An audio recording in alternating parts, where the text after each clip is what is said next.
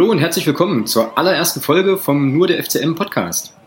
Mein Name ist Alex. Normalerweise bin ich ja schreibenderweise unterwegs auf äh, nur der FCM.de, aber ähm, ich trage mich ja schon länger auch mit dem Gedanken, mal das Format Podcast auszuprobieren. Und ähm, ja, bisher hat das halt einfach irgendwie aus ganz verschiedenen Gründen nie so richtig geklappt. Aber jetzt zur ähm, Saison 2016, 2017 habe ich mir so gedacht, gehen wir das mal an.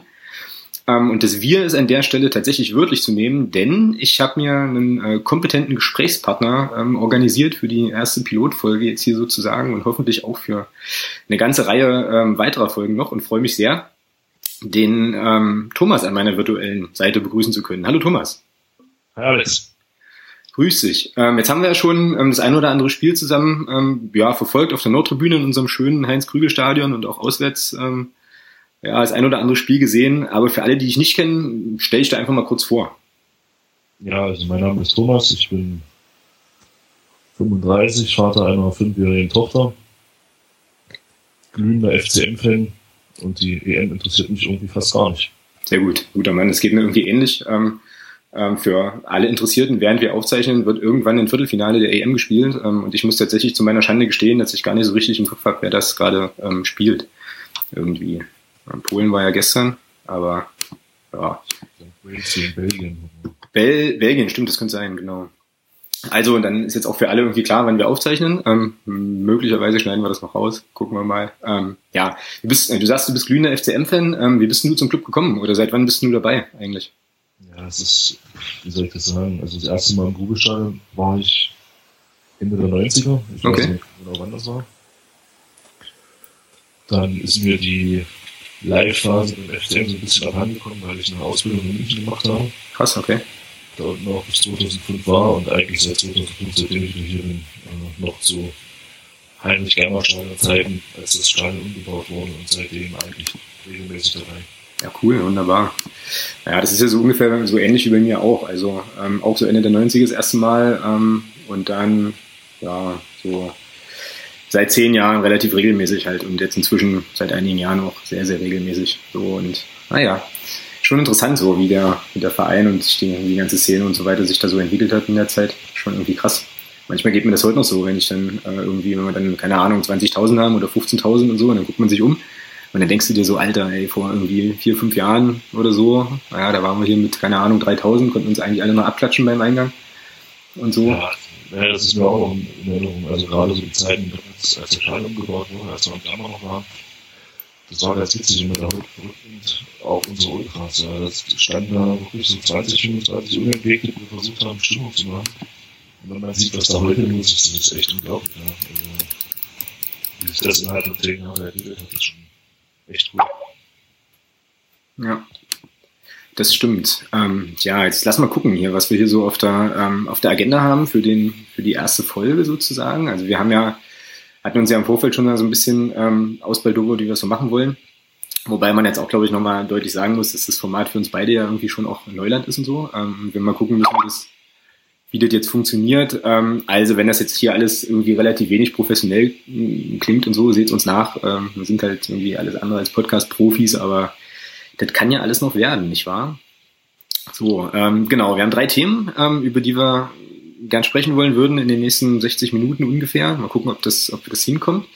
Und zwar hatten wir zunächst auf dem Zettel das ganze Thema Aufreger in der Sommerpause. Da gab es ja ähm, ja ganz kurz so ein bisschen Aufregung um die Dauerkartenpreise, aber der größere Aufreger war ja dann eigentlich diese DFB-Strafe, die uns der äh, unser allseits geliebter Verband dann noch ähm, übergeholfen hat.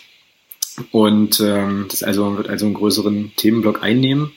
Dann hatten wir uns überlegt, dass wir auf den Kader schauen wollten für, ähm, ja, für jetzt für die neue Saison mit den ganzen ähm, ja, Neuzugängen, die wir jetzt haben und so. Und dann schauen wir natürlich auch nochmal so ein bisschen, ja, was für Erwartungen so an die dritte Liga 2016, 17 man so haben kann, ähm, wie es so ist. Ich persönlich, sage ich gleich vorab, finde es total schwierig irgendwie einzuschätzen. Ähm, und so, weil, pff, ja, keine Ahnung, also ähm, Liga ja wahnsinnig ausgeglichen ist. Für mich da eigentlich kein Favorit so richtig raus, äh, raussticht im Moment, aber ja, da kommen wir, glaube ich, gleich nochmal zu. Genau. Ja, hier, Thema Aufreger in der Sommerpause, Dauerkartenpreise. Ähm, ich weiß nicht, ich glaube, das können wir, ähm, können wir relativ schnell irgendwie abhandeln. Also es war ja so, dass bei der Veröffentlichung der Kartenpreise erstmal ähm, ja, zumindest habe ich das so wahrgenommen, die Leute relativ stark eskaliert sind, weil es ja doch ähm, ja in einigen Bereichen relativ teurer wurde. Wie hast denn du das ähm, eigentlich mitbekommen oder so? Naja, ich sag mal so, durch die, ähm, dadurch, dass wir hinter Tor sind, wo die Erhöhung jetzt nicht wirklich äh, so brutal war, äh, ist das erstmal so ein bisschen an einer, an einem vorbeigegangen. Allerdings muss ich schon sagen, dass ähm, gerade was da so in den anderen Blöcken zur Nord, gerade Block 24, und auch Block 10, was da abging in Sachen Preiserhöhung, das ist schon heftig. Also da fast 100 Euro hochzugehen in den Blöcken, das ist schon ziemlich krass. Und darf auch nicht vergessen, was für eine Region wir hier leben. Das ist für viele Leute einfach mal ein Haufen Geld. Naja, das stimmt, das stimmt schon auch, ja. Ähm, also Block 10, das ist ja sozusagen Höhe Mittellinie gegen gerade, ich glaube, da sind es plus 90 oder so. Ähm, das stimmt schon halt. Also, was ich mich halt gefragt habe, ist, wenn man sich jetzt die, äh, die Dauerkartenzahlen mal anguckt, die wir verkauft haben bis jetzt, da haben wir, ähm, also der letzte, die letzte Zahl, die ich gefunden habe, waren ja 7100 Dauerkarten, die ähm, verkauft worden sind. Das ist ja jetzt schon mehr als in der kompletten letzten Saison, da hatten wir 5, 6 oder so. Und jetzt ist halt die, also die Frage ist halt äh, im Prinzip, ob sich jetzt irgendwie das Klientel ändert. Also ob das jetzt einfach Leute sind, die ähm, pff, ja einfach mehr Kohle haben und sich die Dauerkarte kaufen oder ob das, ob das damit nichts zu tun hat. Ich bin da so ein bisschen so ein bisschen unentschieden, weil offensichtlich, es gab also die erste Reaktion war ja von vielen Leuten, na, ich kaufe mir keine Dauerkarte mehr, ist mir zu teuer und so weiter. Aber irgendwie, ähm, ja, zeigen die Zahlen ja eigentlich das Gegenteil. So. Ja, stimmt schon. Also die Dauerkartenzahlen sind natürlich schon heftig, aber man bedenkt, dass wir nach, ich glaube, nach der ersten Woche schon 3000 Karten verkauft hatten. Ich meine, das ist ja, das ist ja Wahnsinn. Also scheint die Euphorie doch noch da zu sein, ja. die sich im letzten Jahr zweifelsohne gebildet hat, mit Platz 4. Genau. Und äh, ja, lassen wir uns überraschen. Ja. Also ich bin mal gespannt, wenn jetzt dadurch, dass jetzt die, äh, die geblockten Dauerkarten ja auch in den Verkauf gehen, jetzt der Spielplan, der nächste Woche auch kommt, ich denke mal, da wird es auch diese Hinrundendauerkarte geben. Also ich bin da schon vorsichtig optimistisch, dass wir da fünfstellig können. Fünfstellig, ja, das wäre natürlich krass. So, aber ja klar, warum eigentlich nicht? Ja, wenn ja stimmt, wenn die, die Halbjahresdauerkarten hatte ich jetzt noch gar nicht so auf dem Schirm, das, das ist natürlich richtig. So, ähm, ja, das wäre natürlich ganz cool, auf jeden Fall. So. Ja.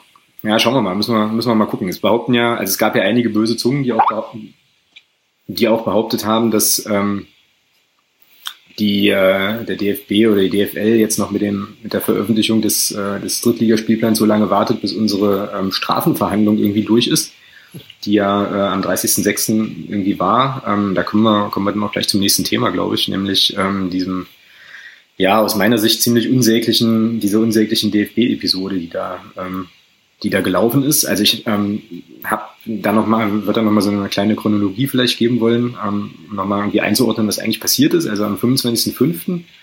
gab es seitens des DFB ein Urteil oder eine Strafe dem ersten FC Magdeburg gegenüber, irgendwie wegen unsportlichen Verhaltens und so weiter, wie das dann immer begründet wird, ähm, wo der DFB also eine ja, so eine Bewährungsfrist eigentlich widerrufen hat und äh, angekündigt hat, dass die, ähm, die Nordtribüne, also Blöcke drei bis sechs quasi geschlossen werden sollen für die ersten beiden Heimspiele und dass der Club irgendwie 9000 Euro Strafe zahlen soll. Ähm, dagegen hat der Club Einspruch eingelegt. Und äh, die ganze Geschichte wurde jetzt am 30.06. verhandelt und ähm, aus meiner Sicht überraschenderweise eigentlich relativ, relativ cool verhandelt, dahingehend, dass also ähm, die Bewährungsfrist verlängert wird, aber dieser Teilausschluss äh, abgewendet wurde und dafür der Verein aber 30.000 Euro statt 9.000 zahlen sollte. Und ähm, das wurde tatsächlich schon kontrovers diskutiert, ähm, auch. Können wir vielleicht auch gleich nochmal gucken. Und dann gab es aber ähm, am 1.7. so die, äh, ja, wie ich finde, irgendwie relativ drastische Nachricht, dass jetzt der DFB selbst äh, quasi für diese Entscheidung in Berufung geht und jetzt irgendwie dieser ähm, ja, DFB Bundesgerichtshof oder was das da ist, äh, angerufen wird. Also das heißt, äh, ja, die gehen in Berufung und äh, lassen die Geschichte nicht auf sich sitzen. Wie hast du das, wie hast du das wahrgenommen? Oder wie ist denn da deine Meinung zu, zu dem ganzen Kram?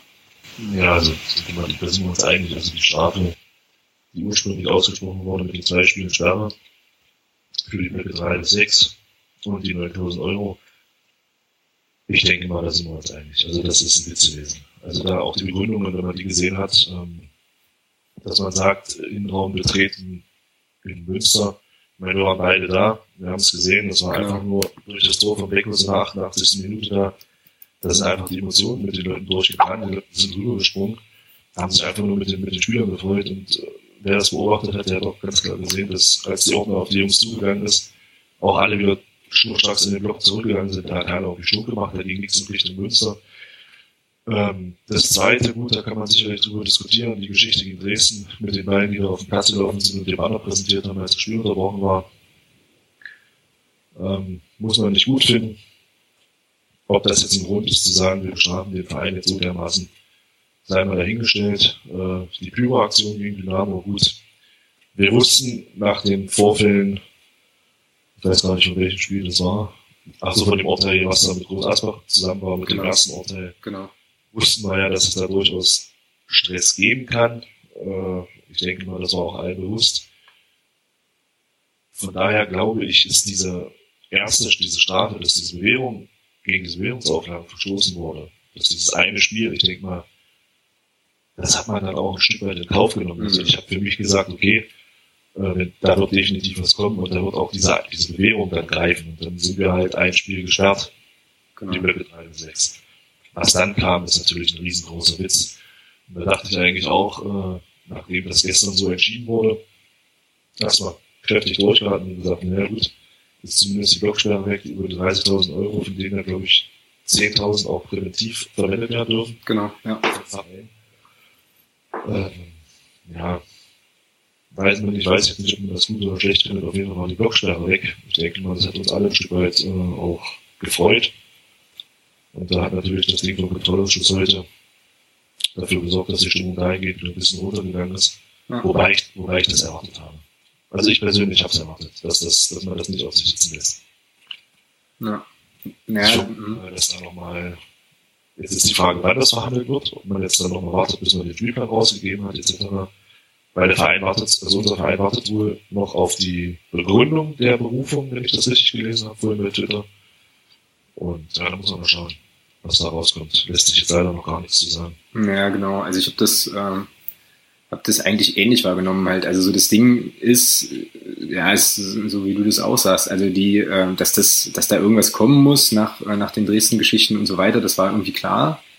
So, ähm, was ich immer, also was mich immer wahnsinnig aufregt bei diesen Sachen, ist eigentlich nicht so sehr die Sanktionierung von Dingen, die nun mal, ob man die jetzt gut findet oder nicht, halt verboten sind, also sprich Pyro und so weiter. Ähm, Klar kann man sich da auch drüber streiten, aber ähm, letzten Endes ist es einfach mal so, dass es eben einfach, dass du es halt nicht machen darfst und so weiter. Und ähm, okay, ja, aber dann irgendwie immer diese, wie soll ich denn sagen, immer irgendwie diese völlig willkürlich wirkenden Geschichten dann ähm, da zu sanktionieren. Würfeln, ne? das ist, also mir geht's so, ich habe das Gefühl, die würfeln. Ne? Die ich, sagen, okay, äh, genau. da in Magdeburg, da war was.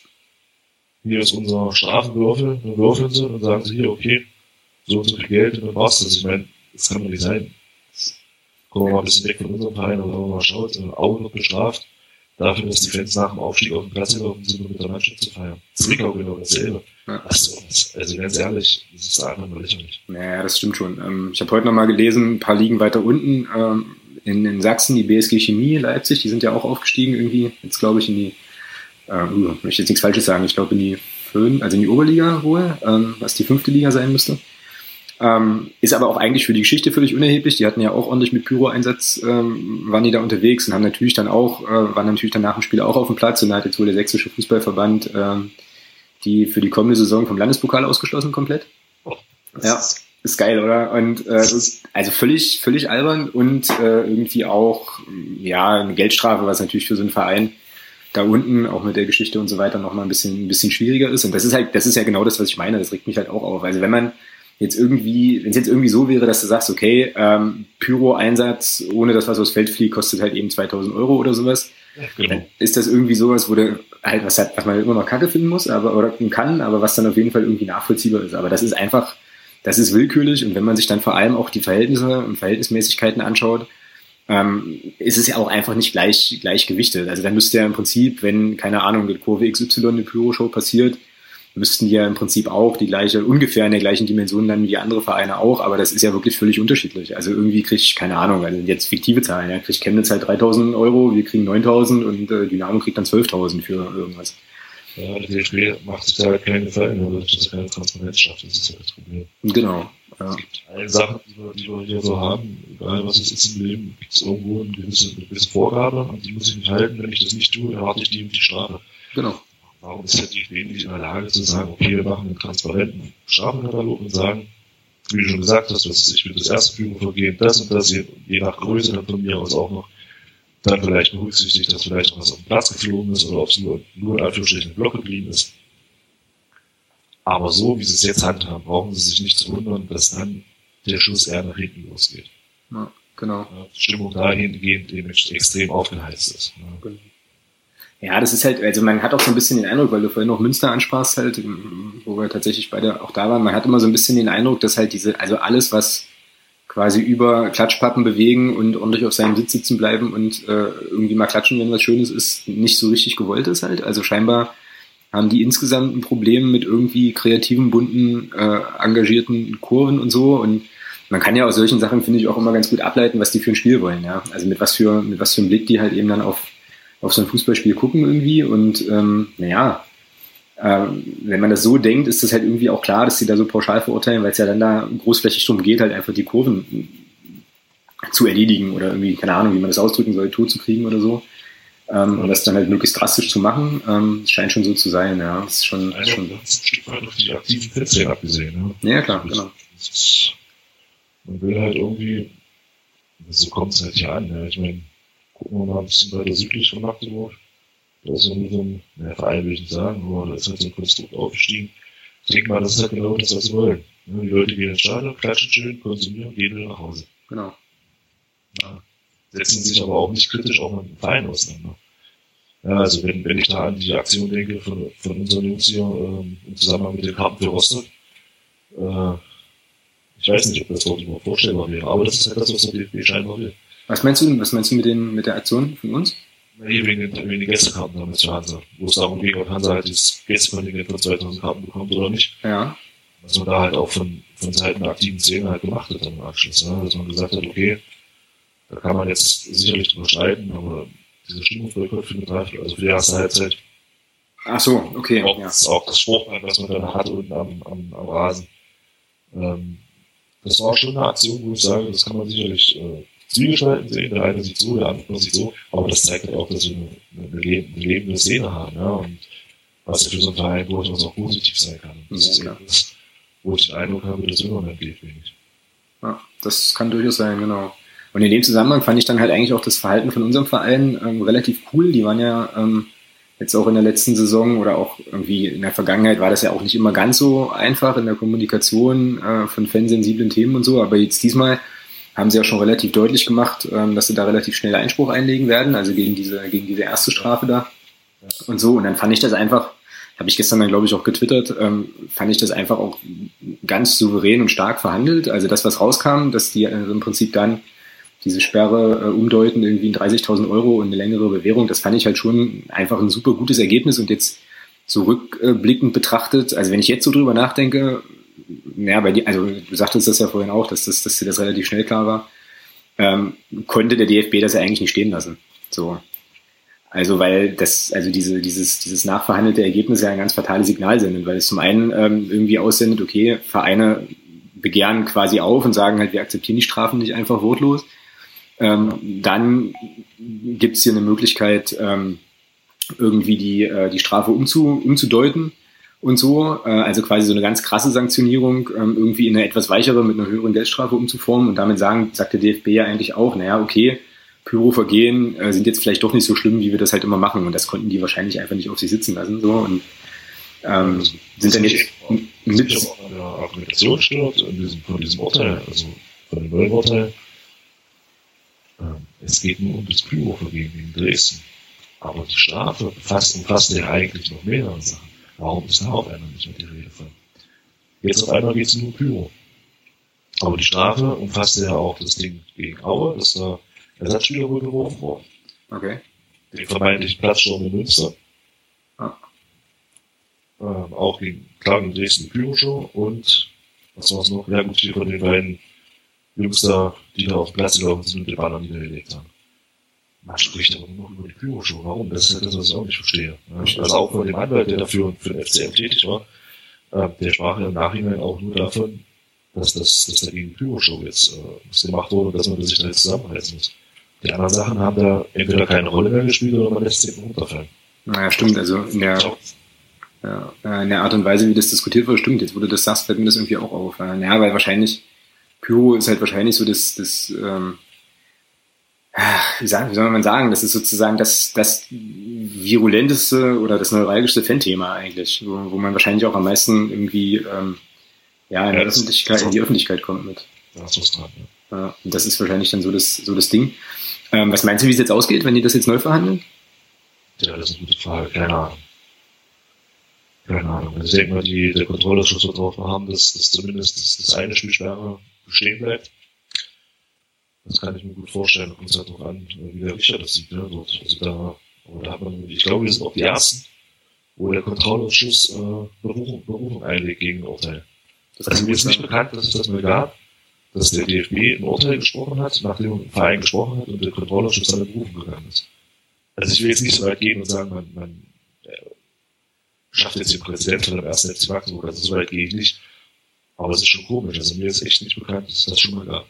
Ja, mir irgendwie auch nicht. Also ich habe jetzt gerade mal überlegt, ähm, in seiner Zeit mit Dynamo Dresden, als sie die aus dem DFB-Pokal ausgeschlossen haben, das ging ja auch irgendwie, äh, oder ausschließen wollten, ähm, das ging ja auch irgendwie relativ hoch her, so, aber das stimmt schon. Also diese, diese Geschichte, dass der DFB sich im Prinzip selber, ist eigentlich irgendwie total schräg, ja, aber sich irgendwie auch selber äh, mit sich selbst und seine eigenen, seinen eigenen irgendwie, weiß ich nicht, äh, Organen da in Berufung geht und so, das stimmt, das ist, ähm, einigermaßen, einigermaßen außergewöhnlich. Und ich glaube tatsächlich auch, ähm, also so mein Bauchgefühl ist, dass die Strafe noch drastischer wird.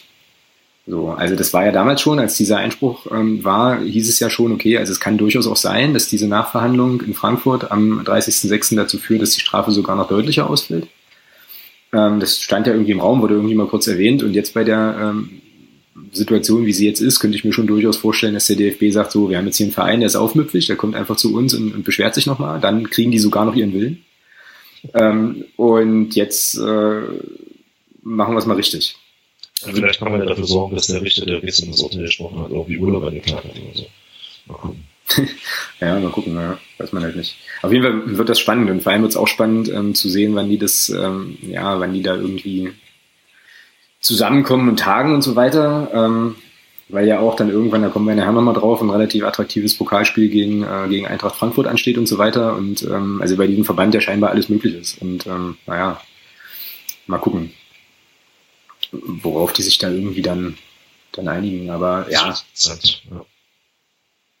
Aber es ist auf jeden Fall schon so, dass, also ich, oder andersrum, ich glaube, viel äh, in der ganzen Kommunikation und in der ganzen Sache nach außen wäre, glaube ich, vieles deutlich einfacher, wenn es irgendwie nachvollziehbares Strafmaß gibt. Das hatten wir ja gerade schon ähm, so, dass man irgendwie sagen kann, okay, das ist jetzt nachvollziehbar, wir werden für das und das mit dem und dem bestraft und so. Aber solange wie man den Eindruck hat, die würfeln da und so weiter, ähm, ist das für mich auch, das ist irgendwie alles, ja, es ist alles irgendwie nicht ehrlich, keine Ahnung. Und was ich mich dann auch frage, ist ja, ähm, wenn man jetzt, also wohin eigentlich diese Kohle geht, wenn ja, wenn der äh, erste FC Magdeburg jetzt 20.000 Euro plus 10.000 für eigene Sicherheitsmaßnahmen aufbringen muss, dann sind die 10.000 für eigene Sicherheitsmaßnahmen, das ist mir schon irgendwie klar, da kannst du dann, weiß ich nicht, Ordner schulen oder mehr einstellen oder was weiß ich, ähm, so. Und was passiert aber mit den 20.000 Tacken, die beim DFB landen? So. Weil wenn man jetzt, äh, also man könnte ja jetzt die fixe Idee haben, okay, diese 20.000 Euro wandern dann vom DFB aus wiederum in Fanprojekte oder in Fansozialarbeit und so Sachen, aber ich habe da leise Zweifel, dass das eintritt sondern ich glaube eher, dass die, weiß ich gar nicht, irgendwo verbucht werden, um dann halt für bestimmte Mannschaften äh, in Evian irgendwelche Luxushotels zu buchen. Das ist jetzt ein bisschen böse, aber ist auch nochmal so ein Ding, dass ja dann diese Mittelverwendung irgendwie auch nicht transparent ist an der Stelle.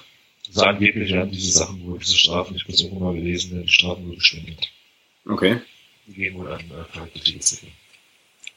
Naja, das, gelesen. Also das war irgendwie zusammen mit Dortmund mal da hat Dortmund eine Strafe bekommen. Das war auch ganz, ganz witzig. Da haben sie, glaube ich, Papierschlangen geworfen gegen Hoffenheim. Ja, okay. Da waren sie ein paar auf dem Platz gelandet. Da haben sie, glaube ich, 10.000 Euro Geldstrafe bekommen. Prima.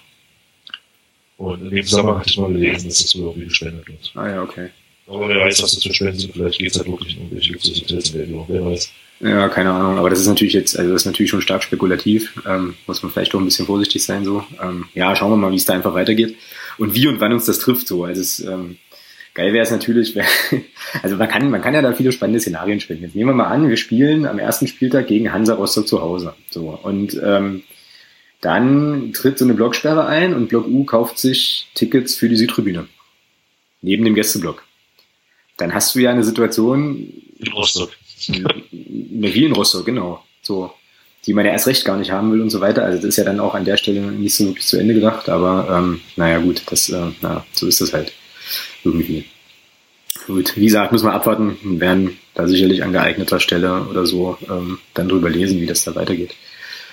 Okay, also gucken wir erstmal.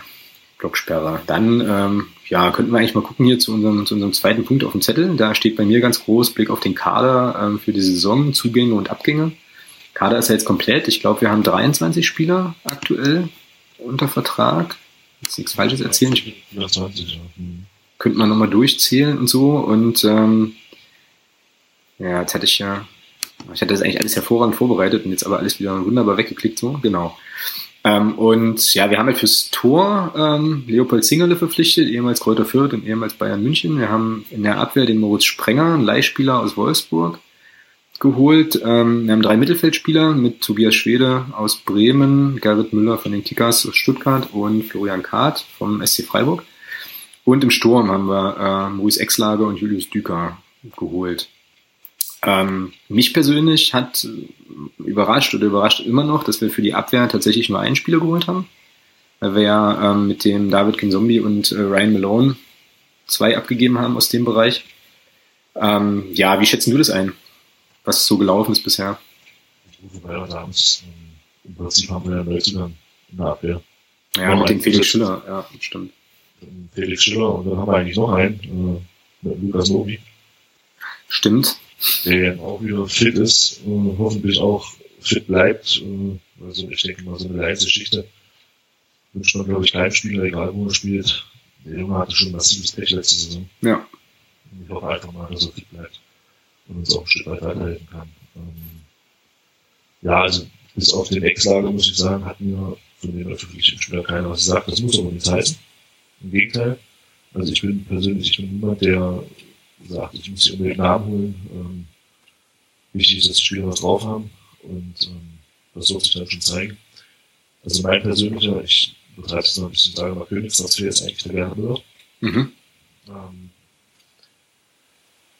den kennt man noch, das ist ja ich vergessen, der Name hat man auch noch was gesagt, den kennt man noch aus Dresdner Zeiten, also zumindest sagte der mir daher was. Ja, genau, mir auch. Der hat vier Jahre Dresden gespielt und war da nicht der schlechteste. Und ähm, er soll ja wohl auch, wenn man jetzt nach den Pressemitteilungen geht, so diese ungegeisterte letzten Tage, soll er ja auch derjenige sein, der so ein bisschen den Fuchser äh, im offensiven Mittelfeld in Anführungsstrichen ersetzen soll. Mal sehen, ob er das hinbekommt. Also die Erfahrung hat er, denke ich mal. Hat lange Jahre dritte Liga gespielt. Jetzt auch in Stuttgart zwei Jahre lang. Oder anderthalb, wenn sie dann aussortiert haben. Ein halbes Jahr vor Saisonende. Und äh, ja, wird sich dann zeigen. Ja. Ich bin positiv optimistisch. Positiv optimistisch war gut. Hm. Ich bin optimistisch, dass, das, dass wir uns qualitativ schon verbessert haben. Also gerade im Sturm bin ich der Meinung, äh, sind Exlager und Bücher schon ein Update zu bei allen Verdiensten, die er hat, auch in der Aufstiegssaison zu heben. Mhm. Ähm, wie gesagt, Müller, glaube ich, ist im Mittelfeld. Der wird auch seine, seine Rolle spielen. Was mir immer noch so ein bisschen wehtut, ist der, Ab ist der Abschied von David Zombie. Ja. Weil der sich ja wirklich in kürzester Zeit hier auch zum Publikumsliebling aufgeschwungen hat. Äh, zu den anderen, ob das jetzt Sprengel ist, ist Düker, ist Kart, äh, wird man sehen, das sind auf jeden Fall junge Bengels und ich denke mal, der Umstand, dass ähm, Wolfsburg, Frankfurt, nein, Frankfurt, Braunschweig und Freiburg die ja erstmal nur herverliehen hat, beziehungsweise sich eine Rückkaufoption gesichert zeigt mir, dass die irgendwo ein Stück weit von dem Talent überzeugt sind, sonst hätten sie es abgegeben. Ja. Ähm, wer weiß, vielleicht ist dieser, dieser Schritt in die dritte Liga halt genau der richtige und sie können uns weiterhelfen. Ansonsten haben wir unsere Truppe ja gut zusammengehalten. Also wie gesagt, bis auf den David Zombie haben wir ja eigentlich nur einen Stammspieler verloren. Ähm, da kommt der Maschine wieder zurück. Also ich bin da echt froh, dass der Felix Schiller wieder fit ist und auch wieder trainiert. Und ich hoffe auch, dass er wieder zu seinen alten Leistungsvermögen findet. Ich glaube, dann haben wir nachher auch keine Probleme. Ja. Ja, ja, das stimmt schon. Also ähm, mit dem Gerrit Müller sehe ich das eigentlich ähnlich. Mich hat der Transfer ein bisschen überrascht, weil ich ähm, mir so dachte, uh, okay, 32 und ähm, zwei Jahresvertrag. Fand ich jetzt auf jeden Fall erstmal schon eine Ansage, aber ähm, Ja, ich weiß nicht. Also inzwischen ist es ja schon so, kann man das glaube ich schon auch so sagen, dass man ähm, in unsere sportliche Leitung äh, einfach so viel Vertrauen einfach haben kann, aufgrund auch der, der ganzen Transfers in der Vergangenheit jetzt und so in der Jüngeren, dass sie sich da mit Sicherheit sehr gut was bei gedacht haben werden. Ähm, ob das mit dem Fuchser klappt, weiß man halt nicht. Also so die, die Rolle, also irgendwie so die Rolle im Kader oder ähm, ja, also von der Persönlichkeit her kann er bestimmt ausfüllen. Jetzt vom, vom Spielerischen her weiß ich über Gerrit Müller tatsächlich zu, zu wenig ähm, so. Und ich fand auch, ich glaube, ich habe das auch irgendwo mal geschrieben, ich finde auch, dass der für einen, ich glaube, der ist ja im offensiven Mittelfeld unterwegs, tendenziell, ähm, dass er da eine relativ gruselige Torquote hat. Also so richtig viel getroffen hat er in der dritten Liga nicht. Ähm, aber auch das muss ja nichts heißen, wenn er sozusagen den vorletzten Pass spielen kann oder den letzten Pass spielen kann, ähm, dann ist das ja auch okay. So irgendwie. Ähm, ja, und bei den anderen Neuzugängen so, also den äh, Tobias Schwede aus Bremen, da hatte ich ein bisschen über Twitter äh, ein bisschen Kontakt mit, mit der Johanna. Das ist eine, ähm, ja, also Bremen, Bremen-Fan ist da sehr involviert und so weiter und äh, guckt auch in der zweiten Mannschaft immer mal vorbei und die hat, ähm, hatte mir dann gesagt, dass der Tobias Schwede im Prinzip, dass das ein Spieler war, von dem sie sich in Bremen sehr, sehr viel erhofft haben, der dann aber auch wohl größere Verletzungen hatte so ein bisschen und dann auch irgendwie so ein bisschen hinten dran war, aber wohl großes Talent hat. Da muss man mal gucken und der hat ja im Probetraining überzeugt. Also der scheint ja den, ähm, den Jens Hertel doch nachhaltig beeindruckt zu haben, weil der ja zweimal da war. Einmal dann noch etwas länger auch. So, also den haben sie auf jeden Fall auf Herz und Nieren geprüft und da kann man, da kann man mal, also darf man schon mal gespannt sein. Denke ich mir mal. Im Sturm sehe ich das auch so. Also ich glaube, unser Sturm ist, ähm, ist definitiv qualitativ ähm, qualitativ hochwertiger geworden. Ich glaube auch, dass es, ähm, das wurde jetzt mehrfach schon geschrieben, aber ich glaube das tatsächlich auch, dass ähm, das für den Christian Beck ähm, deutlich schwieriger wird, ähm, es vielleicht nicht mehr unbedingt unbedingt immer unumstritten ähm, ist und dass es vor allem so ist, so zu sein scheint, dass wir möglicherweise auch so ein kleines bisschen variabler werden. Also da hat ja jetzt unser unser Spiel auch so ein bisschen drunter gelitten, fand ich phasenweise, dass die Gegner ja irgendwann schon wussten, okay, alles klar, Zielspieler vorne ist halt weg. So, und das äh, lässt sich dann natürlich auch irgendwann mal relativ einfach verteidigen. So, also ich glaube, da ist jetzt schon noch eine gewisse Flexibilität dazugekommen, was halt ganz cool ist, denke ich auch. Ja, und mit Hebisch, äh, weil du ihn vorhin ansprachst, halt, das, das sehe ich ähnlich, aber der hatte ja Anfang der letzten Drittligasaison hat, hat er ja schon seine Chance auch gehabt und so, aber die halt einfach konsequent nicht genutzt. So muss man einfach, glaube ich, ganz klar so sagen. Und von daher ähm, war das irgendwie auch relativ schnell klar, dass sie den, dass sie den nicht behalten. Hat ja auch, glaube ich, noch keinen neuen Verein, soweit ich das weiß. Der Brian Malone ist ja unter bei den Stuttgarter Kickers und der ähm, Kevin Kruschke, der uns ja verlassen hat, ist auch unter, wobei der ja letzte Saison auch keine Rolle gespielt hat. Also muss man mal gucken, wo, äh, wo Hebe dann, dann wieder aufpoppt. So. Und das mit den Leihspielern, das hatte ich, glaube ich, auch irgendwo nochmal geschrieben. Das sehe ich ähnlich. Also scheinbar ist es so, dass die ähm, Profiklubs uns wahrnehmen und jetzt also sozusagen die Spieler ja nicht irgendwo hin, irgendwo x-beliebig hinverleihen, sondern scheinbar auch so eine Perspektive haben, naja, da in Magdeburg, da können die, da kriegen die Spielzeit und äh, da können sie sich auch weiterentwickeln. Es geht ja auch nur über Spielzeit. Und das ist schon irgendwie ziemlich cool. Das ist natürlich auch immer so eine Gefahr, wenn, wenn sich da so ein Spieler richtig durchsetzt, wie jetzt beim, beim David Kinzombie, haben wir das ja gesehen. Ähm, der wird uns sicherlich auch erstmal fehlen, so, ähm, weil ich da jetzt in der Innenverteidigung, gut, den Moritz Sprenger kann ich nicht einschätzen, aber jetzt von der Art und Weise zu spielen, sehe ich da eigentlich niemanden, der den, der den Kinzombie jetzt so unbedingt ersetzen könnte. Und dann sind die halt wieder weg, ne? Und dann hast du die, hast du die ein Jahr gehabt. Ist auch immer ein bisschen schwierig, aber ähm, ja gut, ich glaube, damit muss man ähm, als Verein, der wir sind, halt muss man da, glaube ich, mit leben können, dass das so ist.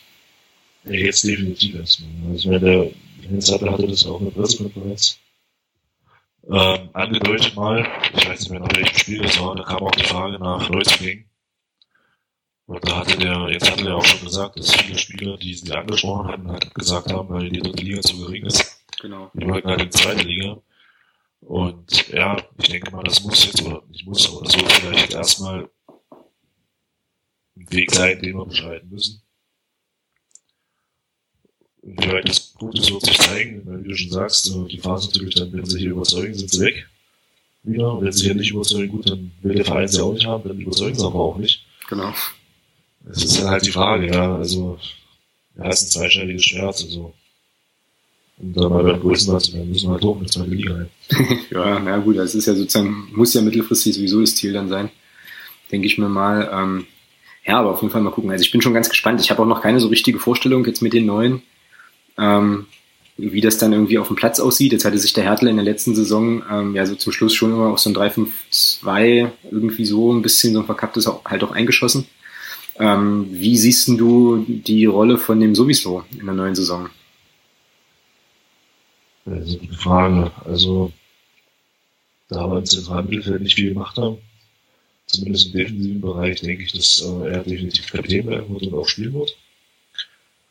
Ähm, also was mir auffällt, ist, also was, was ich wahrnehme, das kann jetzt jeder andere, der das, der das jetzt vielleicht anhört, äh, ganz anders sehen, aber ich bin schon der Meinung, dass er auf dem Platz durchaus noch wichtig ist.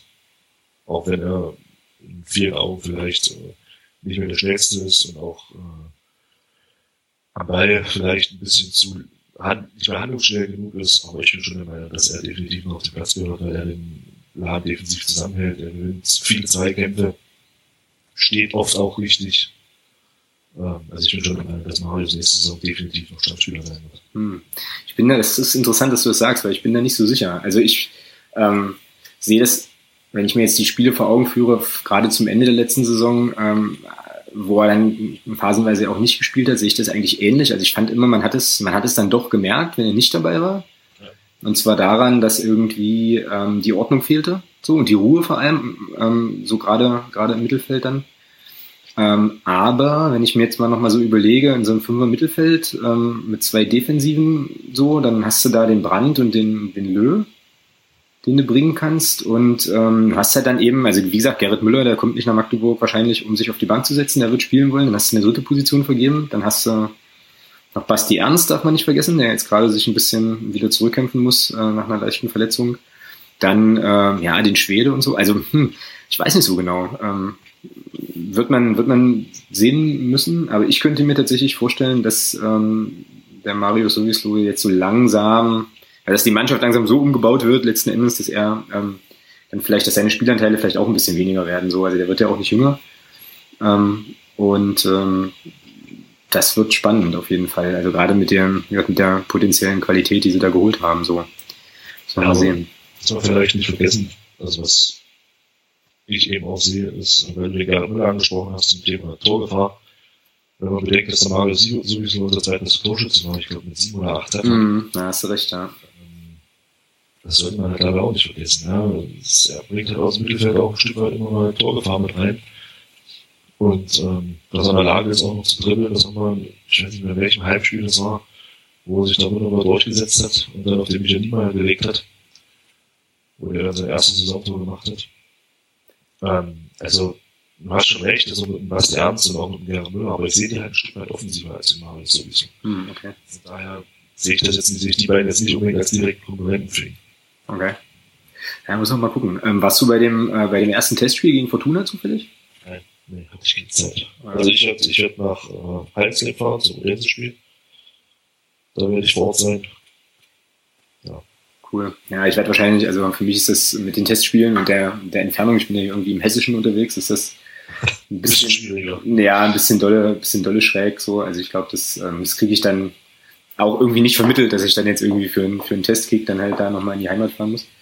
Ähm, ja, wird man ja sehen, da wird sich ja dann irgendwann hoffentlich eventuell so ein bisschen, so ein bisschen was so rausschälen und so. Ähm, und ich bin da ganz gespannt, was er ausprobiert auch. Also äh, ich bin auch gespannt, ob er, ähm, also ob der Hertel jetzt konsequenterweise mit der, ja, mit den Neuverpflichtungen im Sturm dann vielleicht doch auch dauerhaft mit der zweiten Spitze spielt oder so.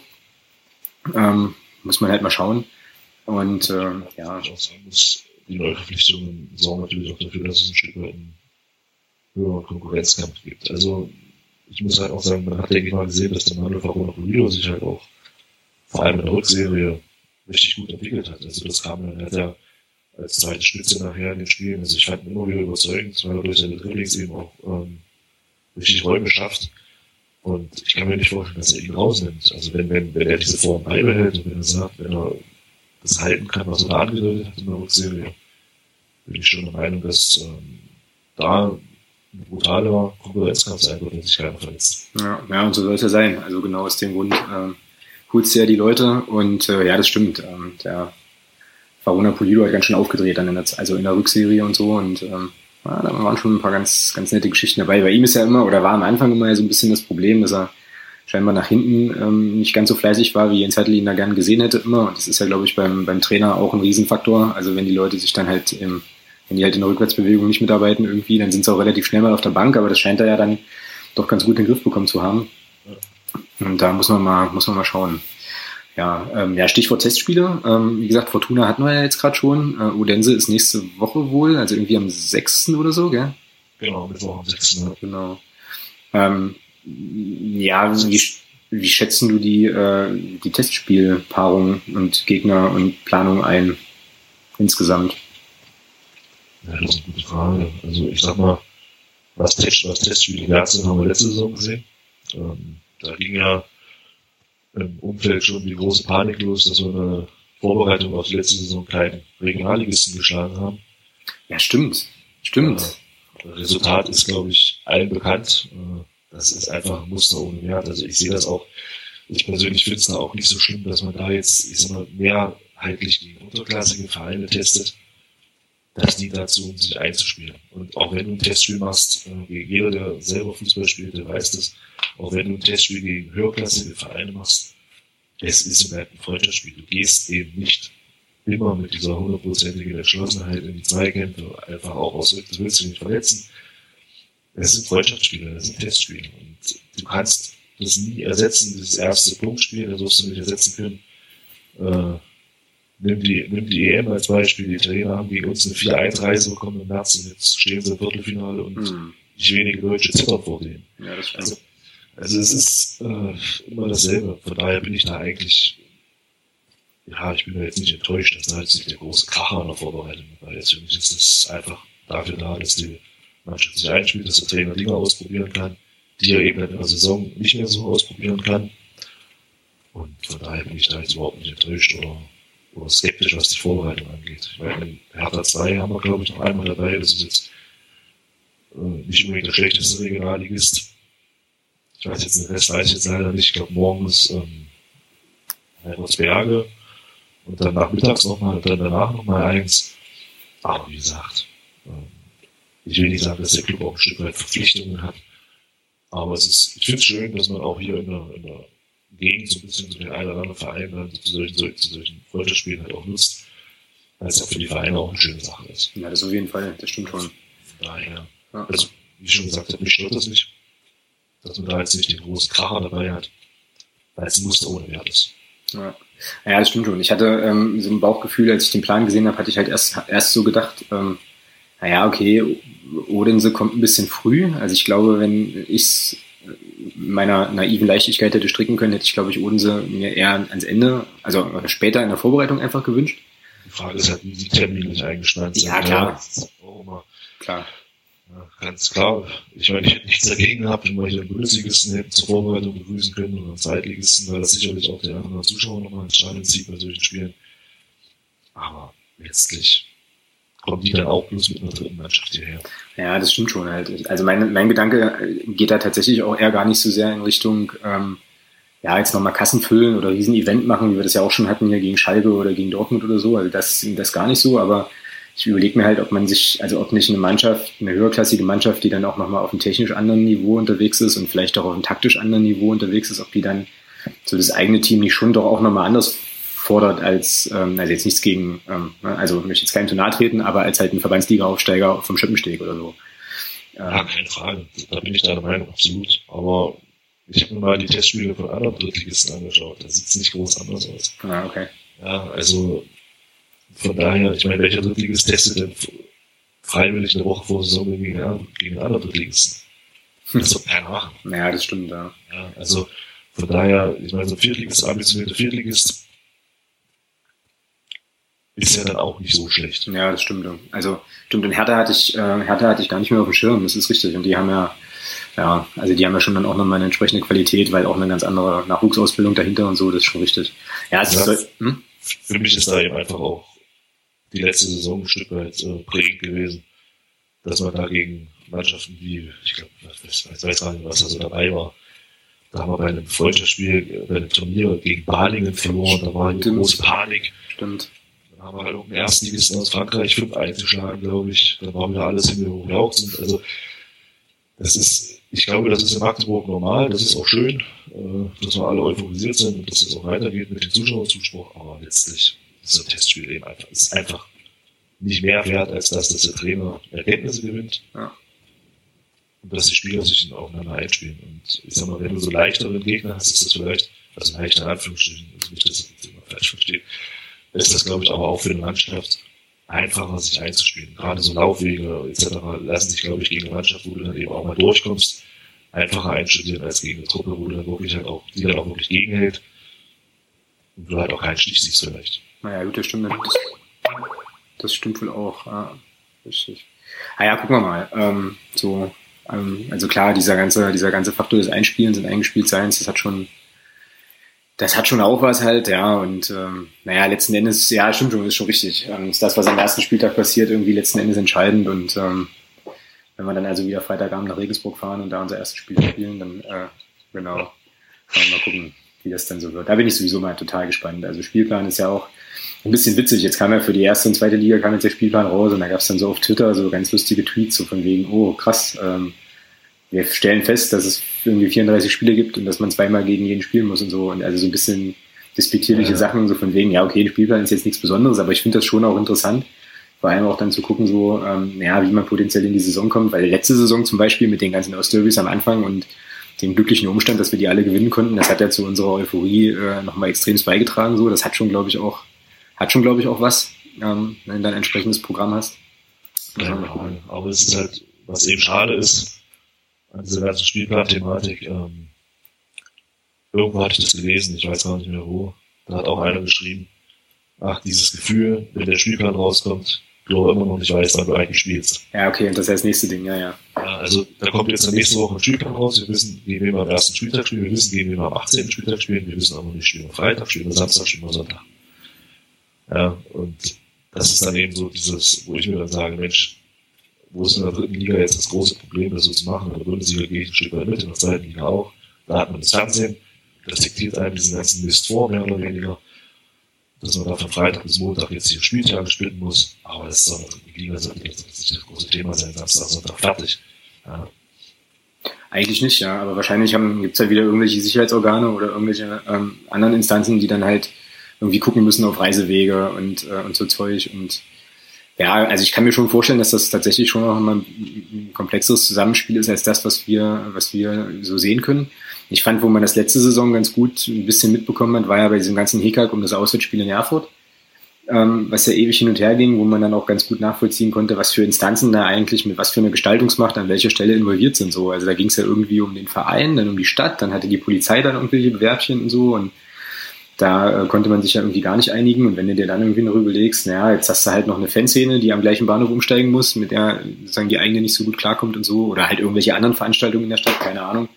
Beispiel äh, FSV Frankfurt äh, und irgendwie die Eintracht oder so, dass da sich möglicherweise nochmal noch mal Wege kreuzen, dann könnte ich mir schon vorstellen, dass das komplizierter ist. Aber ähm, was ich dann nicht verstehe, ist, und das geht so ein bisschen in die ähnliche Richtung, dass man da nicht einfach schneller ist. So. Also ähm, weil in der dritten Liga hatte ich letzte Saison zumindest immer phasenweise so ein bisschen den Eindruck, dass das wirklich, das war ja super kurzfristig, also verhältnismäßig kurzfristig und jetzt für Leute wie, wie mich, die mit dem Zug fahren, ähm, ist das dann halt kacke, wenn du halt zwei Wochen vorher den Termin kriegst und dann ähm, irgendwie zusehen musst, dass du für teuer Geld da durch die, durch die Botanik reisen musst und so. Phasenweise ist echt schön. Also.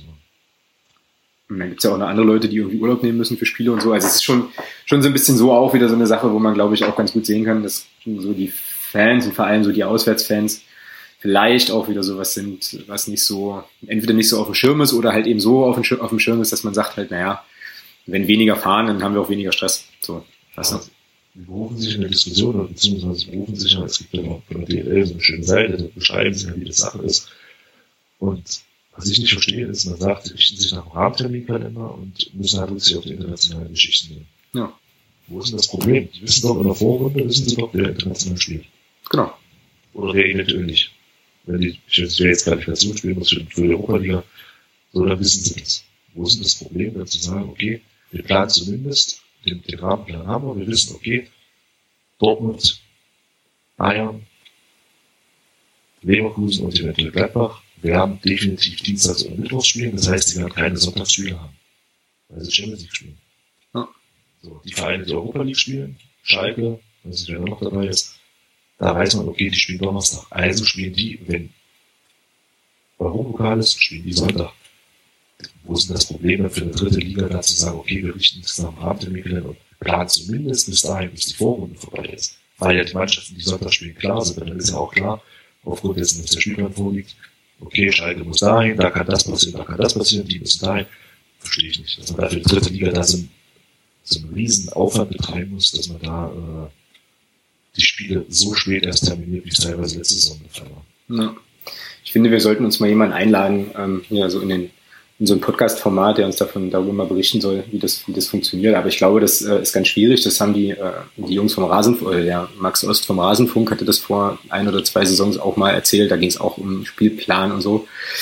Ähm, dass das schon noch ziemlich undurchsichtig ist und so weiter. Ähm, aber das wäre mal spannend, also da so aus der ähm, aus dem Innenleben des DFB mal was zu hören. Aber es wäre sowieso spannend, da sind wir ja schon fast wieder am Anfang der äh, des Podcasts, so äh, überhaupt mal was aus dem Innenleben des DFB zu erfahren, weil da viele Sachen keinen Sinn machen.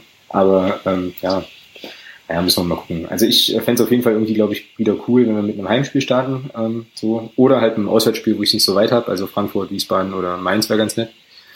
Ähm, aber letzten Endes ist das, wie es immer ist. Man muss es halt nehmen, wie es kommt und ähm, dann mal schauen. Ja, bitte auswärts Rostock bitte nicht über Mittwoch. Genau, ja, ja. Oder Aalen, Aalen Mittwoch 17 Uhr war jetzt auch nicht so geil irgendwie. ähm, also das sind dann auch immer irgendwelche Stunts, die man da unternehmen muss und so. Naja. Aber ähm, ja, also ich weiß nicht, als damals die, äh, also als Regensburg aufgestiegen ist, war glaube ich auch so, so ein Tweet von mir dann relativ schnell, okay, alles klar, das erste Freitagabend Auswärtsspiel steht mal schon mal fest. Und ich habe mich vor kurzem ähm, mit dem Stefan vom Blog Schwarz und Blau, also von Paderborn, äh, ein bisschen ausführlich unterhalten. Der hatte dann nämlich letzte Saison einfach aus Jux irgendwie mal so eine Ausstellung gemacht, welche Mannschaften dann irgendwie freitags irgendwie unterwegs waren. Und ich glaube, da waren wir mit Abstand, also wir haben, glaube ich, mit Abstand an, an Freitagen die meisten unattraktiven Spieltermine gehabt und so, wo du dich dann auch wieder fragst, hm, okay, ist das jetzt Zufall oder also was für Kriterien spielen da eine Rolle? Weil ja, das ist bestimmt, äh, bestimmt Zufall. Ja, ich glaube auch. Also ja, ja, das ist einfach, hat sich, hat sich halt irgendwie so ergeben. Ja. Ähm, oder die hatten halt eben, keine Ahnung, Magdeburg stand halt schon in der Spalte für Freitagabend und dann war es auch einfach schwierig, das zu verrücken. Und naja, also ich kann das schon, schon klar. So irgendwie. Ja, was machen wir jetzt eigentlich mit der neuen Saison? So, also ähm, ich muss ganz ehrlich sagen, ich habe ähm, hatte ich glaube ich vorhin schon mal gesagt, ich habe ganz große Schwierigkeiten, das irgendwie einzuschätzen, ähm, was zum einen daran liegt, dass ähm, naja, es halt auch jetzt erst das zweite Jahr ist und so und zum anderen auch daran liegt, dass diese Liga ja so völlig irre ist, ja, wo du halt dann einfach die Hälfte hast, die, die um den Aufstieg mitspielt, die andere spielt um spielt gegen den Abstieg. Und äh, es kristallisiert sich für mich überhaupt nicht so ein klarer Favorit raus, wie das letzte Saison mit Dresden ja relativ schnell irgendwie klar war. Wie sind dein Gefühl? Ja, also ich bin da erstmal aus unserer Einheit, bin ich erstmal da auf der Seite vom Trainer und auch von, von allen, die das jetzt so gesagt haben, so schnell wie möglich erstmal die 45 Punkte holen. Genau. Und dann gucken, was nach oben eventuell, wenn wir sie haben, geht. Äh, gegen den vierten Platz hätte ich erstmal prinzipiell nichts nochmal einzuwenden, weil das ist eine direkte DFB-Qualifikation. Die Freunde aus dem Süden hauen wir diesmal vorher raus. Genau ist egal. Ähm, also es ist unheimlich schwer einzuschätzen. Also wenn man sieht, Chemnitz letzte Saison nach 23 Spielen auf dem Abstiegsplatz und dann waren die am Ende ein Punkt hinter uns. Genau, ja, ja, genau.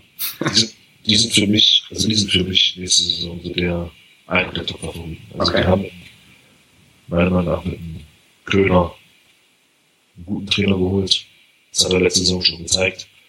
Der wird die Defensive von dem stabilisieren. In der Offensive sind die brutal stark. Also allein wenn man sich die beiden Stürmer anguckt mit Fink und Fran, das ist schon gehobene zweite, Drittliga-Klasse, das muss man einfach mal sagen. Das erinnert mich so ein bisschen an Eilers und Testo von Dresden letzte Saison. Mhm, okay. Ich glaube, die beiden, die werden nächste Saison ganz schön, ganz schön ballern da vorne. Ansonsten, die anderen kann man nicht schlecht einschätzen. Also, gespannt bin ich auf die Aufsteiger. Mhm ich habe das schon zu einem Kumpel gesagt und ich bleibe da auch dabei, äh, auch wenn mich jetzt vielleicht für verrückt hält. Aber ich traue Zwickau eine Rolle zu, wie, wie unsere. wenn man sieht, wie die die Regionalliga-Saison gespielt haben, defensiv unheimlich kompakt, das hat man auch in den, Relegationsspielen gesehen, die lassen ganz wenig zu. Und vorne sind sie in der Lage, auch eine Standardsituation Tore zu machen. Und vor allem durch Standardsituationen. Das war ja auch das, was uns gerade am Saisonbeginn der letzten Saison so massiv geholfen hat, dass wir hinten wirklich gut standen und eben auch am Anfang gerade durch Standardsituationen viel zu Tor gekommen sind. Und äh, von daher traue ich Zwickau durchaus zu, dass sie eine Rolle wie wir spielen. Ansonsten ist das echt schwer zu sagen. Also die Aufsteiger, wenn man da sieht, was da Spieler, äh, die Absteiger, wenn man sieht, was da Spieler weggegangen ist, genau. hat die halbe Mannschaft ausgetauscht. Genau. Ähm, Osnabrück hat einen Haufen neue Spieler geholt. Halle hat auch mehr oder weniger halb Kader ausgetauscht. Ähm, das wird schon spannend zu sehen, was da, was da passiert. Ja. Und da bin ich da echt bei dir. Sage auch, dass man da eigentlich gar keine Vorhersage machen kann. Die Liga ist so brutal ausgeglichen. Ja. Also ich habe tatsächlich, ähm, ich habe Zwickau nicht so auf dem Zettel, aber ich muss auch ganz ehrlich sagen, dass ich Zwickau jetzt ähm, im letzten Jahr nur so mit einem halben Auge irgendwie verfolgt habe. Ähm, und es irgendwie auch cooler gefunden hätte, aber das sind rein egoistische Gründe, wenn Elversberg ähm, den Aufstieg gepackt hätte, weil das wäre dann halt nochmal ein neues Stadion, was man noch nicht kennt. Und das ist auch der einzige Grund, warum ich das cooler gefunden hätte. Ansonsten ist das natürlich für den Fußball Osten generell natürlich, also Zwickau jetzt hin oder her, erstmal ganz okay, dass die damit hochgehen. Aber was ich, also ich glaube, dass Regensburg ähm, eine, gute, eine gute Rolle spielen wird, weil ähm, man da aus der Ecke schon, schon auch gehört hat, dass die ja auch, die sind ja abgestiegen und dann war relativ schnell klar, die investieren jetzt alles in den Kader, um halt wieder hochzugehen, so. Also das scheint dann doch, scheint dann doch nochmal ein bisschen mehr Wucht hinter gewesen oder hinter zu sein, so. Muss man mal gucken. Ähm, so, und ansonsten, ja, Chemnitz ist natürlich ein, also mit dem, mit dem Fran und dem Fink vorne, das stimmt schon, das ist ein, ist ein Argument. Ähm, ja, also, aber ich bleib dabei. Ich glaube, es gibt wieder eine absolute Überraschungsmannschaft, die jetzt gar keine auf dem Zettel hat. Und ansonsten hoffe ich halt einfach, dass das bis zum Ende äh, oben einigermaßen interessant bleibt und wie du auch sagst, dass wir halt relativ schnell, ähm, dass wir einfach konstant punkten. Also mir, ich glaube, mir wäre schon, also ich fände schon ganz cool, wenn wir, wenn wir eben einfach keine Negativserie in irgendeiner Form hinlegen, weil dann, glaube ich, wird es in der Liga richtig bitter oder re relativ schnell richtig bitter. Frag mal Gruppen nach. Genau, ganz genau. Ähm, so, also halt konstant punkten wäre halt schon ganz cool und dann halt irgendwann so um den, ja, keine Ahnung, ich hau jetzt mal was raus, so 25. Spieltag rum, schon ein ganz gutes Polster vielleicht haben und so und dann mal gucken. Ähm, wäre schon nicht so schlecht. Also es wäre so der Wunschtraum und Bauchgefühlmäßig, muss ich sagen. Ähm, aber das geht mir jetzt schon eine ganze Zeit so, eigentlich die ganze Zeit schon seitdem, seitdem der Jens Hertel da ist, habe ich eigentlich nicht so das Gefühl, dass das gefährlich werden könnte. Ähm, also nach allem, was man jetzt, in der, jetzt im Umfeld so mitbekommt. Also es ist halt ruhig im Umfeld. Ähm, ich habe jetzt auch nicht den Eindruck, dass jetzt bei uns irgendwie die Leute nach dem vierten Platz alle erwarten, dass wir jetzt massiv da irgendwie, irgendwie direkt aufsteigen und so. Ich glaube, man ist da schon auch noch demütig genug. Was ganz wichtig ist in Magdeburg, halt, dass die Ruhe bewahrt wird einfach. Und ähm, dann, denke ich mal, haben wir eine interessante, aber doch noch relativ entspannte Saison vor uns. Gehe ich jetzt einfach mal von aus. Ja, das ist ein bisschen meine Sorge. Wieso? die Leute ruhig bleiben. Also Ach so. Ich, nicht, ich habe das, weil viele sind ja letztes, haben letztes Jahr schon geträumt. Ich meine, ich gebe es zu, ich habe eine Zeit lang auch geträumt, dass sie vielleicht den Goldmann machen. Ähm, ich weiß nicht, ich hoffe, dass da wirklich auch entscheiden sollte, es wirklich mal auch im Heimspiel mal zwei, drei Spiele nicht so laufen. Dass man da Ruhe wart und was ich mir definitiv wünsche, was das angeht, ist, ich möchte nicht nochmal erleben, dass ein Spieler im FCM-Trikot ausgeführt Ja. wird. Ja, Das möchte ich nicht nochmal erleben. Das fand ich unter aller Sau, was da abgelaufen ist mit dem Hebisch. Ähm, er hat nicht, er hat nicht die Leistung gebracht, die man sich von ihm erwartet hat. Also war kein Grund, meiner Meinung nach jemanden auszupfeifen, der auf den Platz kommt und für den FCM spielt. Das geht gar nicht. Ja, und vor allem nicht diesen Spieler. Also, ähm, also in- prinzipiell grundsätzlich sowieso sehe ich das absolut genauso. Ähm, ich fand das absolut daneben auch äh, in der Situation da im Stadion. Und ich fand es aber eigentlich doppelt daneben, weil äh, Nikolas Hebisch einen ganz, ganz großen Anteil daran hatte, dass wir überhaupt in der Liga spielen dürfen. So und das ist halt auch eine Sache. Also man muss den jetzt nicht nicht mögen irgendwie als Spielertyp oder sowas, aber ich finde, damit hat er sich einfach auch ähm, ja seinen Platz in der FCM-Geschichte eben gesichert und das äh, muss, muss man dementsprechend auch äh, dementsprechend auch respektieren und das verbietet sich absolut, ja. Und ich weiß auch nicht so genau, was Leu solche Leute sich dann da irgendwie denken. Aber naja, aber vielleicht ist das eben auch so die Geschichte, die wir ja schon immer haben, wenn es tatsächlich dann mal so ein bisschen läuft. Ja, dann sind die Ansprüche relativ schnell, eben relativ hoch und ähm, dann kommen solche Sachen zustande. Aber ähm, ja, das stimmt, das kann man sich in Zukunft bitte deutlich schenken. So, das ist wahr. Ja, Ja. na cool. Ja, mal schauen wir mal. Also, ja, wie das alles so verläuft. Ist ja auch alles noch sehr, sehr früh irgendwie in der Vorbereitung ähm, und so. Und äh, meine größ mein größter Wunsch tatsächlich, aber ich glaube, da sind wir uns auch einig, ist erstmal, dass, äh, dass wir nicht nochmal so eine krasse Verletzung erleben, wie beim Felix Schiller da in Köln. Ähm, das war halt sehr, sehr unschön und dass einfach alle, einfach alle gesund bleiben, dass die Stimmung einigermaßen passt im Kader und so. Und ich denke, dann müssen wir uns keine Gedanken machen. Also wenn die Truppe als Truppe funktioniert, dann kannst du da in der Liga auch schon einige, einige ganz gute Dinge reißen. Halt ist ja immer so diese, dieses Thema von der Mentalität und so weiter. Ähm, viele, viele belächeln das ja, ähm, aber ich glaube, da ist schon, ja, spielt schon eine ganz, ganz große Rolle, gerade in so einer ausgeglichenen Liga, wo du vielleicht auch mal enge Ergebnisse hast, dass du dann eben einfach mit dem letzten Willen und ein bisschen mehr Willen als dem Gegner da schon auch nochmal das ein oder andere ziehst. Ja, definitiv sehe ich auch so. Also das hat man ja wirklich Also mich das war das Spiel, das, das Heimspiel letzte Saison gegen Halle. Ja. Äh, ja. Kriegst nach 15 Minuten, kriegst du, nach 15 Sekunden kriegst du den ersten Nackenschlag. Dann kriegst du nach 15 Minuten mit dem Platzverweis von, von Rasekos, glaube ich. Genau. Den zweiten Nackenschlag und du kriegst das Ding. Das war reiner Wille. Ja. Und da hat man eben gesehen, dass diese Mannschaft halt auch einfach, dass diese Truppe auch Charakter hat. Und, äh, und ich sehe das auch gar nicht so kritisch mit dem zweiten Jahr. Also wenn ich da immer höre, äh, dass man da zweite Jahr ist das schwerste, etc., etc., etc. Ich persönlich finde das, finde das Problem, Problem so in dem Ausmaß, wie man das beschreibt, haben wir gar nicht. Wir haben mit David so ein, ein Stammspiel verloren. So. Die Truppe hat, wenn man jetzt meinen müsste, die Mannschaften hätten sich darauf eingestellt, die Truppe hat in der Rückrunde mehr Punkte geholt als in der Hinrunde. Ja, wenn sich die Gegner dort eingestellt haben, frage ich mich, wie das geht.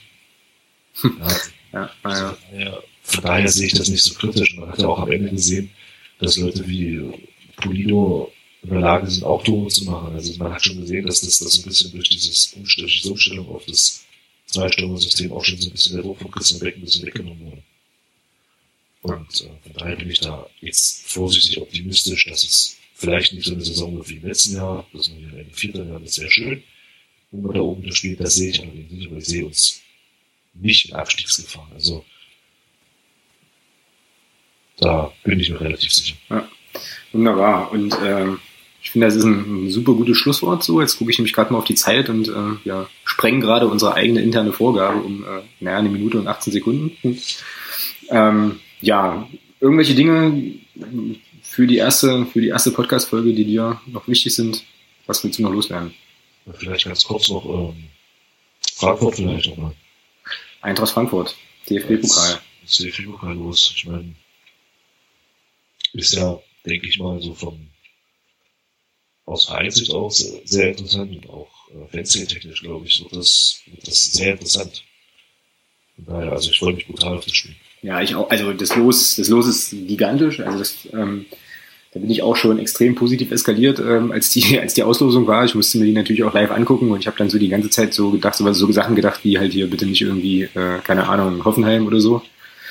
Ähm, und äh, ja, finde das halt auf jeden Fall auch sau cool. Ähm, und ich muss auch sagen, Grüße an den Eintracht-Podcast an der Stelle. Ähm, ich bin ja schon ziemlich, also ich bin irgendwie sehr, sehr sicher, dass wir da sehr, sehr gute Karten haben gegen die Eintracht. Also ich sehe uns da, klar, ich meine, als Drittligist schon natürlich Außenseiterrolle, ich sehe uns da aber alles andere als chancenlos. Also wenn man so ein bisschen mitbekommt, was bei, bei der Eintracht im Moment auch irgendwie los ist mit dem Freddy Bobic da jetzt in der Verantwortung und äh, einigen Spielern, die sie abgeben werden äh, und so. Ähm, also die sind auch so ein bisschen im, im Umbruch und in der Entwicklung und ähm, wenn das Spiel stattfindet, haben wir, glaube ich, schon zwei Spieltage gespielt ähm, oder sogar mehr, weiß ich gar nicht. Ähm, und die, für die Eintracht wird es das erste Pflichtspiel ähm, in, einem, in einem Stadion mit, mit einer brutalen Stimmung so und ähm, ich glaube, ähm, auf Seiten der Eintracht sieht man das äh, an einigen Stellen schon durchaus auch ähnlich. Also ich äh, habe jetzt schon dadurch, dass ich ja hier in der Region auch wohne, wo die Eintracht halt eben auch ein großes Einzugsgebiet hat, habe ich jetzt schon noch die ein oder andere Stimme gehört, die so gesagt hat, naja, äh, ist ein schwere, also ist ein Scheißlos in der ersten Runde der FCM, weil ähm, das schon ein richtiger Brocken gleich zu Beginn ist irgendwie und man hätte wohl schon lieber beim Bremer SV gespielt vor 3000 Leuten. Ähm, von daher haben die uns schon noch auf dem Schirm und ähm, ich bin sehr, sehr gespannt. Ich bin vor allem, ich bin vor allem tatsächlich auch gespannt, wie es mit, der, mit dem Ticketvorverkauf funktioniert. Jetzt ja. hat ja der Club da ähm, auch abgegradet und so und ähm, da, es wird spannend. Ähm, so auch, aber ähm, also ich glaube, wir sind uns einig, das wird ein ausverkauftes Haus äh, und das wird das erste richtig, richtig dicke Highlight. Und ähm, einfach auf jeden Fall cool. Ich meine, schade für die Eintracht eben, dass sie dann, dass es für die nur eine Runde geben wird, so, aber ähm, naja. Wobei man, Genau, richtig. Also wir tun ihnen ja dann auch ein bisschen den Gefallen und ähm, das Einzige, was ein bisschen blöd ist, ich habe jetzt irgendwie gehört, dass äh, wenn du den DFB-Pokal gewinnst als äh, unterklassiger Verein, trittst du ja wohl nicht mehr automatisch irgendwie in der Europa League an. Das ist jetzt wohl irgendwie nicht mehr. Ähm, von daher bleibt uns dann, wenn wir dann in Berlin den, den Rasen gestürmt haben, halt nur das Prestige des Pokalsiegs so, aber ähm, immerhin, ja. Also, ja. Hat ein gutes Ohr. ja, man muss ja, also weißt du, man braucht ja Träume und so und ähm, ja, es sind schon, es sind, glaube ich, schon abgefahrenere Sachen passiert, so. Aber wie gesagt. Das sehe ich uns auch nicht, aber ich bin da schon der Meinung, äh, das sind zwei Klassen dazwischen. Also, ich bin da, also ich würde mich freuen und ich gehe auch absolut, absolut optimistisch ran, aber ich muss, ich denke, dass man da als unterklassiger Verein nur eine Chance hat, wenn bei einem selber alles passt Ja. und wenn der Gegner dich ein Stück weit unterschätzt. Also für Paradebeispiel war Leverkusen vor zwei Jahren. Die gehen in eine frühe Führung und für die war das Ding durch. Ja, das stimmt. Dann sind sie ins Wackeln gekommen. Ne? Und dann, aber man hat eben auch gesehen, das muss man, hat man eben auch gesehen, wir waren einer mehr. Und man hat es einfach nicht gemerkt auf dem Platz. Und das, das ist eben so der Unterschied zwischen der Bundesligisten und, und, und, und der Drittligisten. Das ist so die Chance, 90 Minuten dieses Verhältnis ein Stück weit äh, zu sprengen, dass man da sagt, okay, als Drittligist haust du halt alles rein und wenn alles passt, ja, dann bist du auch noch lange einfach zu schlagen. Das ist doch keine Frage. Aber von vornherein zu sagen, äh, wer gewinnt das? Nee, also den Optimismus teile ich nicht. Ja, ja. Ach, äh, ich lasse mich, ich lass mich da gern drauf festnageln irgendwie. Also ich, wie gesagt, ich hab, bin, da, bin da recht, recht positiv Würde mich aber freuen, wenn es kommt, das ist gar keine Frage. Genau. Ja, ist doch wunderbar. Dann einigen wir uns darauf, dass, dass deine Prognose ist irgendwie, dass, äh, dass wir in der Liga so um den vierten Platz wieder landen und das ganz cool wäre. Und ähm, ich ähm, sehe uns in der zweiten DFB-Pokalrunde, wo wir dann die Bayern schlagen. Und dann äh, ja, ist an der Stelle doch alles cool. So. Genau. Ja, cool. Ja, wunderbar. Dann haben wir hier alle Themen auf unserer Themenliste, denke ich, ähm, denke ich, besprochen. Ähm, und ja, ich denke mal, jetzt in der Vorbereitung, vielleicht vor der Saison, ähm, könnte es ja durchaus passieren, dass wir nochmal eine, eine zweite Folge machen. Ähm, weiß nicht, wie sieht das da bei dir aus, so mit der Planung, im Interesse und so? Ja, Thema. Cool. Vor allem wäre es dann ja spannend, auch nochmal zu hören, wie es jetzt bei dem, bei dem Odense, äh, Odense Testspiel so war. Und ähm, ja, dann haben wir wahrscheinlich beim nächsten Mal auch schon einen Spielplan, Spielplanidee und so weiter und ähm, können dann einfach mal gucken. Perspektivisch habe ich ja so die Idee, dass, ähm, dass wir diesen Podcast so ein bisschen als also sozusagen als Spieltagsvorschau ähm, dann immer vielleicht konzipieren könnten, weil ich auch finde, dass wir jetzt in der dritten Liga ganz viele spannende Blogger und Leute aus dem Social Media Bereich haben, wo es mir natürlich in den Fingern juckt, die dann vielleicht auch mal einzuladen oder so. Also das müssen wir mal gucken an der Stelle. Und ähm, ja, ich denke, da bleibt mir jetzt auch noch nach der ersten, nach der ersten Folge, so am Ende der ersten Folge auf jeden Fall auch nochmal dazu aufzufordern, ja, mal Rückmeldung zu geben. Ähm, also sagt uns, wie es, ähm, wie es fandet, so, hinterlasst irgendwie Kommentare im Blog oder schreibt uns bei Twitter und ähm, ja, sagt einfach mal, wie wie es so war. Wie, wo findet man dich bei Twitter, äh, Thomas? Äh, im Internet. Nein, also, ähm, ja, Haufitsch ist mein Twitter-Name. Genau.